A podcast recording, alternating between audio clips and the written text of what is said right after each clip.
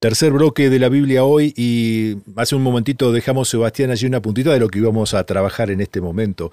Y, esta cuestión del amor, las relaciones, muchas veces las materializamos. Es como que es una cuestión que las humanizamos tanto, las achatamos tanto, que el concepto en absoluto, como Dios lo pretende que lo tengamos, se difumina en nuestra mente. Ahora, entramos con otro concepto que también causa cierto desfasaje en nuestra mente, que es el temor. ¿Cómo conjugamos todo esto?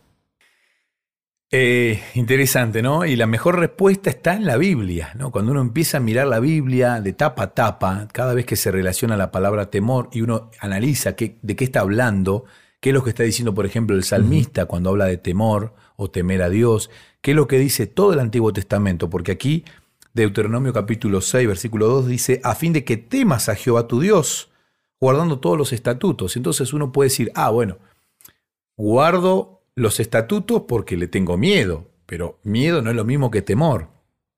No. El temor es una, es una reacción propia que uno puede tener frente a algo o, o a alguien, específicamente a alguien que admira. ¿No? Este, ¿quién, no le tiene temor a un profesor que admira y que uno dice, este profesor gasta mucho tiempo para, para preparar las clases, eh, me quiere porque me ayuda en todo, se preocupa por mí, porque trata de que, de que yo aprenda, y por ahí siento que le fallé porque no hice tal cosa, y uno tiene temor, ¿no? Porque eh, realmente uno sabe que el, que el profesor lo ama, que la maestra, que la seño te ama, y a uno le da vergüenza fallarle porque tiene temor, pero no tiene miedo. Es un respeto bien ganado que, nos infunde. Ahí está un poco lo que vos decís, Sebastián. Sebastián, perdón que te corte. Justamente nosotros no utilizamos normalmente la palabra temor como un sinónimo de respeto. Lo utilizamos como un amedrantamiento, una cuestión de, eh, impulso. Eh, ahora, si nosotros lo relacionamos con el respeto, entendemos un poco más el concepto bíblico de temor.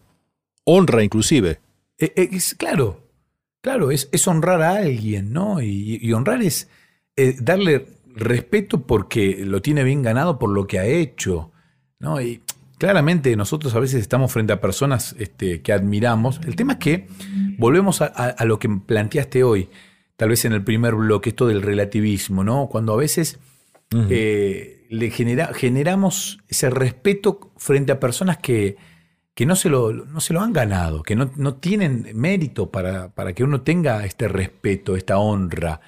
Eh, y a veces generamos falsos dioses, por eso Dios está tan interesado en que no tengamos fuera de Él otro Dios.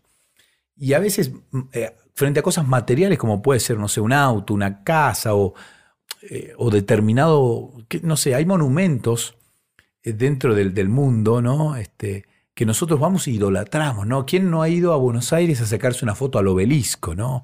Como que, wow, es, tengo una foto en el obelisco. No sé, yo no conozco Europa, pero sé de mucha gente que va y en la Torre Eiffel este, realmente ve una maravilla y casi una, cuestión de idolatría. Y, en otros puntos del, mundo uno encuentra monumentos.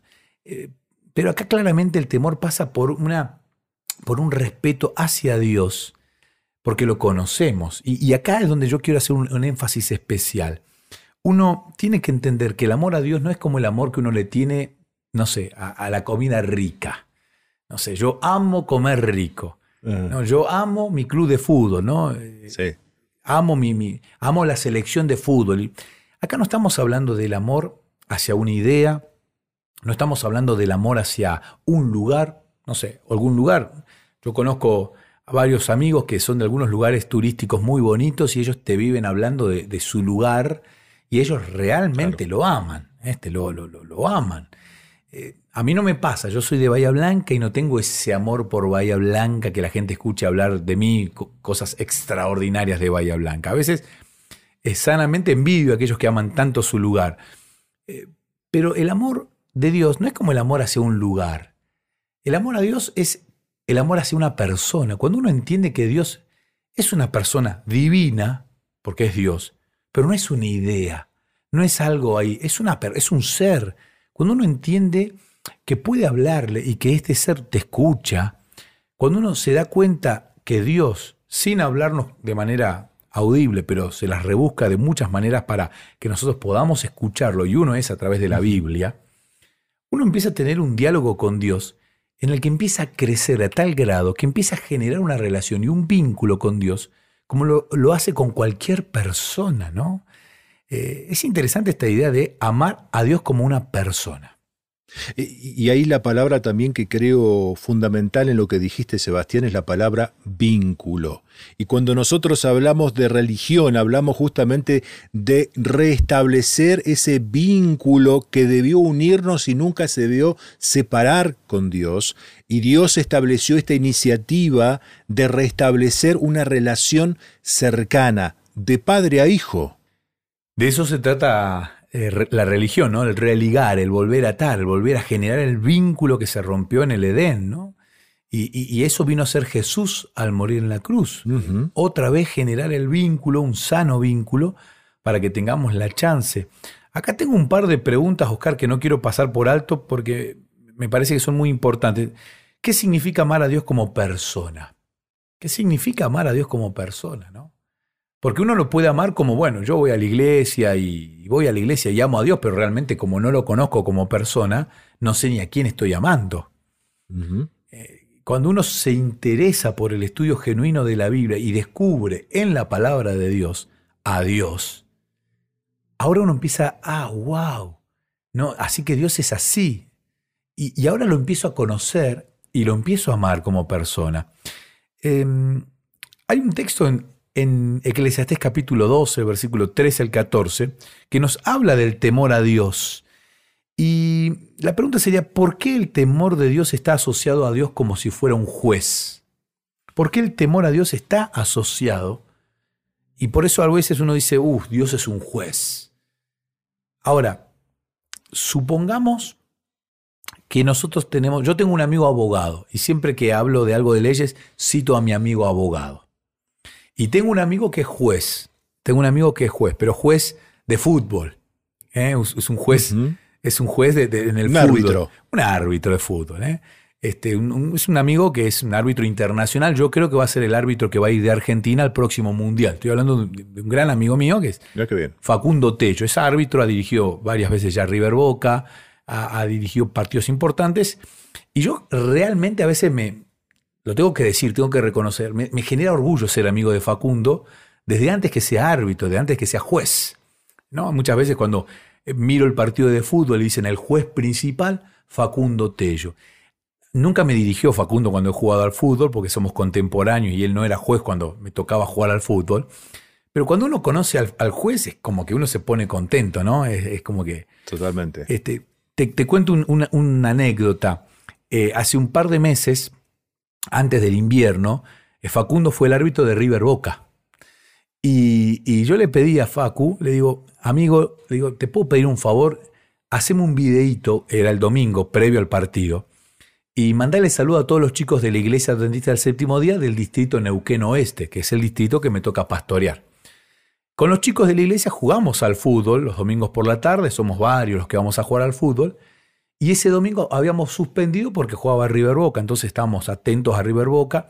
Entonces le pido a Facundo que haga un videito. Facu se pone el teléfono delante y dice: Hola, querido, yo soy Facundo Tello, árbitro del partido River Boca. Les quiero mandar un saludo a los chicos de la iglesia adventista, del distrito de mi amigo, dice él. Y bueno, claro, imagínate a los chicos, ¿no? Los, chicos estaban, este, el árbitro del River Boca les mandaba un saludo eh, para ellos. Sí, sí. Y acá va la pregunta. Cuando uno conoce al juez y es amigo del juez, no tiene miedo de ir a hablar con el juez. O no debería. No, porque uno, uno lo, es su amigo.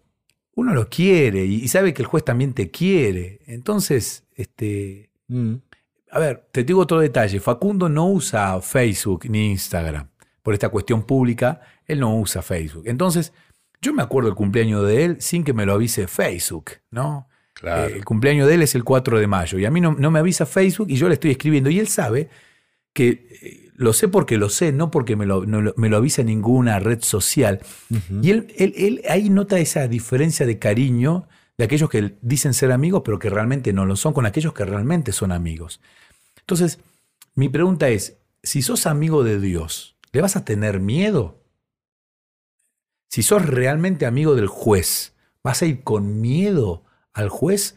o vas a ir con respeto porque es juez, hay que respetarlo, pero vas contento porque vos sabés que el juez te conoce, te quiere, te ama, eh, y hay una relación, hay un vínculo amoroso que los une.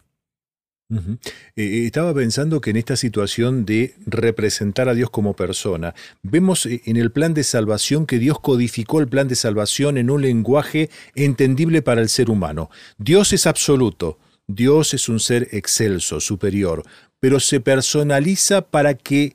¿Por qué? Porque Él quiere tener justamente una relación personalizada con sus hijos. Ahora, muchas veces lo tenemos a Dios muy lejos, como diciendo, es intocable, no podemos llegar a Él. Entonces Él se llegó hasta nosotros en forma humana, como nosotros, como diciendo, yo te entiendo perfectamente. Ahora, el remedio es el amor, pero un amor con respeto. El otro día, mira lo que te voy a decir, vos vas a decir, este está, este, está loco. El eh, empecé a ir aquí en Neuquén al mercado de frutas, ¿no? Y compro directamente al productor de frutas y el dinero que me ahorro es mucho, ¿no? En un cajón de naranja consumimos mucha naranja, el dinero que me ahorro es este, de un 40% si fuera a comprarlo en la verdulería. ¿Por qué? Porque me ahorré a los intermediarios, ¿no? Tanto el fletero que va a buscar el cajón de fruta como el verdulero que lo va a vender. El ser humano siempre se ha llenado de intermediarios, siempre. Y ha buscado intermediarios entre él, entre cada ser humano, y Dios. Estando Jesús en la tierra, siendo él Dios, los discípulos le preguntan, ¿y cómo hacemos para conocer al Padre? O sea, esa necesidad de tener intermediarios. Y Jesús le dice, pero ¿hace cuánto que estoy con ustedes? Y yo les vine a revelar el Padre, yo soy el Padre. Eh, o sea, esa necesidad que tenemos ¿no? de intermediarios y que de alguien nos explique, cuando la relación tiene que ser propia, eliminar todo, todo intermediario que hay. A ver, muchas veces a nosotros los pastores nos pasa que hay gente que viene y te dice, pastor, ¿puede orar usted por este pedido porque a usted Dios lo escucha más? No, porque si usted ora, tiene más poder. Eh, claramente esa idea de intermediario está en el inconsciente colectivo, que no es la idea de Dios. Dios no quiere que haya intermediario, quiere que el vínculo sea personal, individual, y todos tenemos acceso a ese infinito amor que Dios tiene para cada uno de sus hijos. Sebastián, vamos ya al último bloque en un ratito y vamos a encontrar allí la relación existente entre todo lo que hemos dicho, pero ahora en un contexto, en un marco entre el amor y la ley. Para saber más de esto, en un ratito más seguimos con la Biblia hoy.